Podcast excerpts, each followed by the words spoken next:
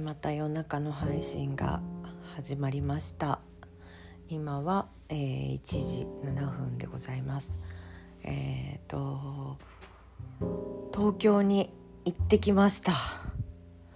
ねえなんかこう東京までここから東京までの距離感っていうか体感距離をあの得たくてまあったっていうのが理由の一つであともう一つは、まあ、私があの前の会社を辞めて独立を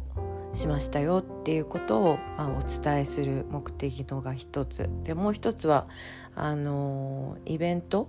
であの東京でやってた文学フリマっていうあの文学のイベントにあの行く目的で行ってきました。で今回はあのまあランチタイムとかディナータイムとかどうしようかなと思った時にやっぱりあのなんか欲張りになっててあのできるだけたくさんの人に会いたいなとかって。でもまあ目星はつけてたっていうかあの行く前にあの約束を取り付けた人であの会ってきてでも本当に5年ぶりとか6年ぶりとかに会った人もいたしあの家族にもねあの東京に住んでる弟がいてあの行くってことを知らなかったっていうあの私手紙で書いたつもりだったんだけど彼が見てなくってあの朝に今日夜あの仕事の終わりに会えないみたいな感じでメッセージしてあの三軒茶屋であの会うことになりました。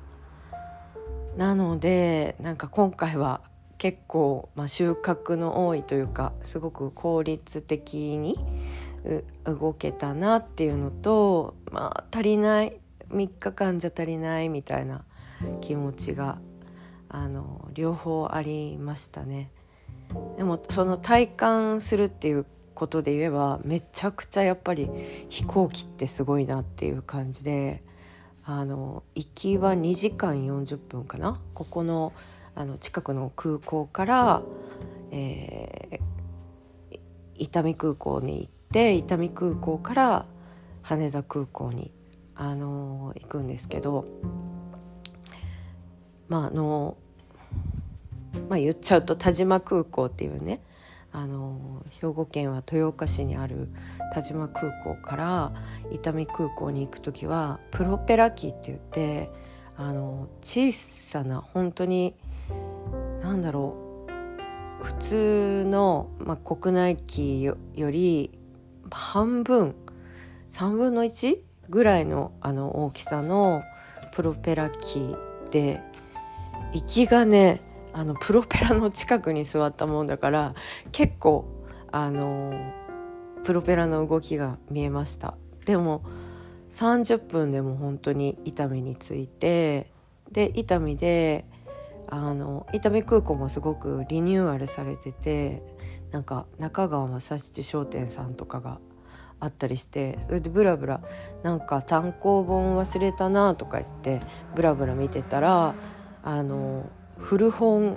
を売ってるコーナーがあってねなんか中川正七商店がセレクトした古本みたいな。であの単行本を買ってあのミステリーだったんですけどあの湊かなえさんの「母性」っていうやつ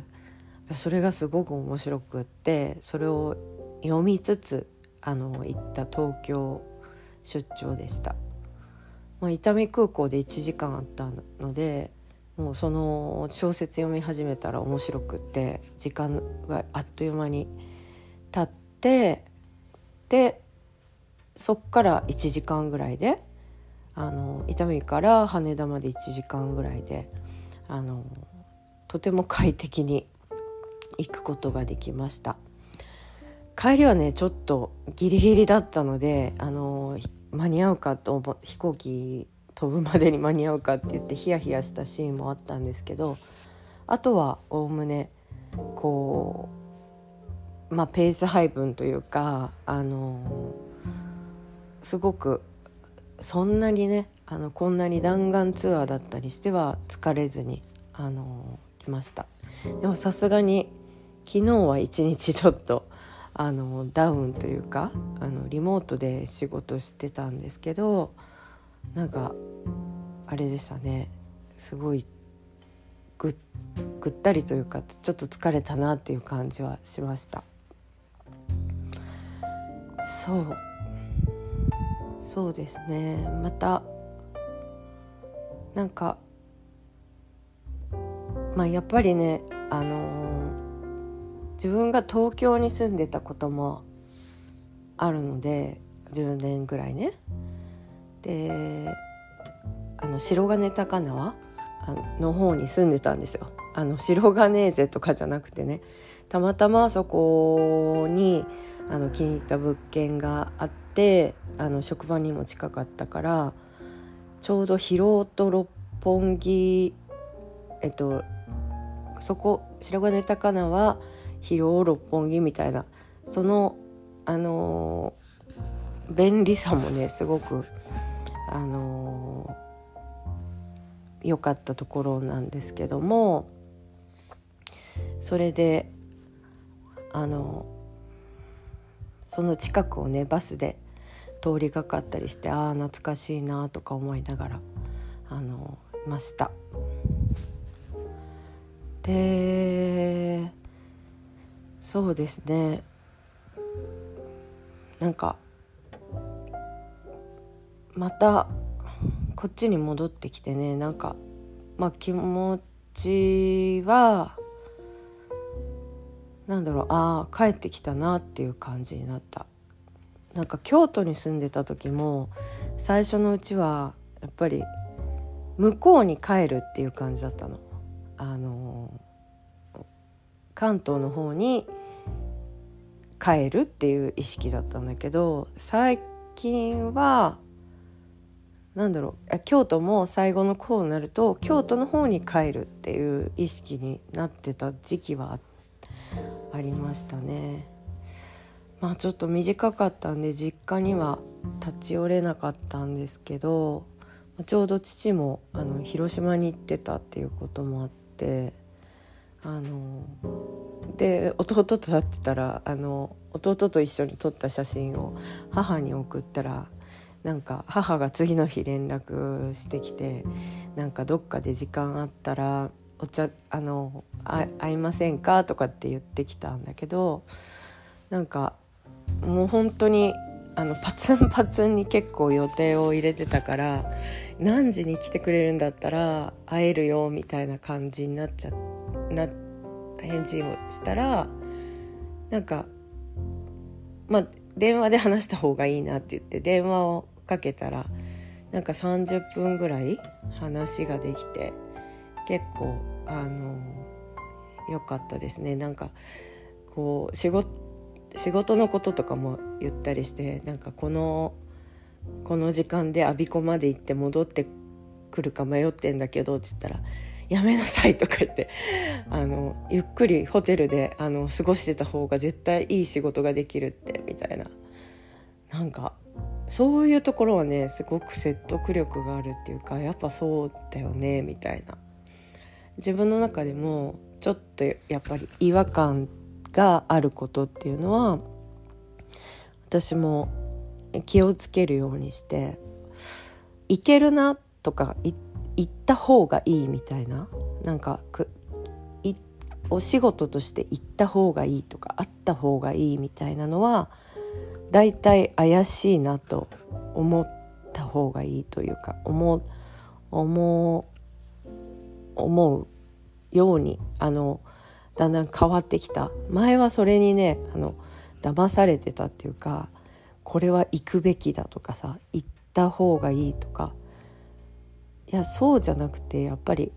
行きたいってなったら会いたいとかなったらなんか自然な流れで会えるんだよね。で一個あのー、まあ、全然アポも何もしてなかったところに、まあ、あるあの本屋さんの店長に会いたくってもう本当に時間も何にも決めてなくってそその時の流れみたいな感じでしかもあの友人とあの行くことになってでプラプラあの行ってたんですけどそしたらね奇跡的にいたんですよあの会うことができて。まあ、10分ぐらい10分ぐらいっていうか本当にもっと短いかな？5分ぐらいの立ち話だったんだけどなんか実際に会うことができたっていうこともあったり、まあ、弟に関してもいや会えないかなとかって思ってたけど今回会えたりとかしてね。まああの相手もやっぱり私が 飛行機で来てるっていうのを考慮して くれてるのかもしれないけどもそんな感じであの懐かしい人とか会いたかった人に会えた東京出張でしたあとはこの間あのお父さんの話をしたと思うんですけどお父さんからあのこんな前にあの実家に帰った時に鮭のムニエルがすごく美味しかったの。あうちであのお父さんが結構料理好きであのお父さんお母さんと交互にあの夕飯作ってるみたいなんだけど夕飯っていうかご飯？ご飯担当をあのしてるみたいなんですけど昔からあのケーキとかすごい手の込んだケーキあのアップルパイとかあとドイツのシュトーレンだっけ？シュトーレンとかあのなんかウイスキーとかブランデーがたくさん入ったなんかケーキとか作ってくれてたんですけどまあ料理もなんか久しぶりにさあのー、この間実家に帰ったら料理の腕も上がっていてあのエビチリが美味しかったのとで鮭のムニエルがすごく美味しかった。でエビチリは結構手が込んでるからちょっとねあの時短ではないけどムニエルだったら作れそうと思ってあのムニエルのレシピを送ってって言ったらあのメールがメールが来てて鮭のムニ鮭のムニエルを映像付きっていうか写真付きでしかもなんか一眼レフみたいなので撮ったみたいですごい綺麗なあな画像であのレシピを送ってくれてました。それであの今日はその父のレシピを見ながらあの鮭のムニエルを作作りました。明日のお弁当にも入れるように2切れ作って1切れはさっきあの夕飯で食べたんですけど明日もねまた楽しみにお弁当に入れま入れました。そう。そんな感じでなんかね一人こっちに来たけどもやっぱりこう実際に会う実際に面と向かって会うのってすごくいいなというふうに感じた、あのー、3日間でした。でなんか3年あ5年とか会えてなかった友人もなんかちょっと体あの体調が悪くてずっと働けなかったりしてて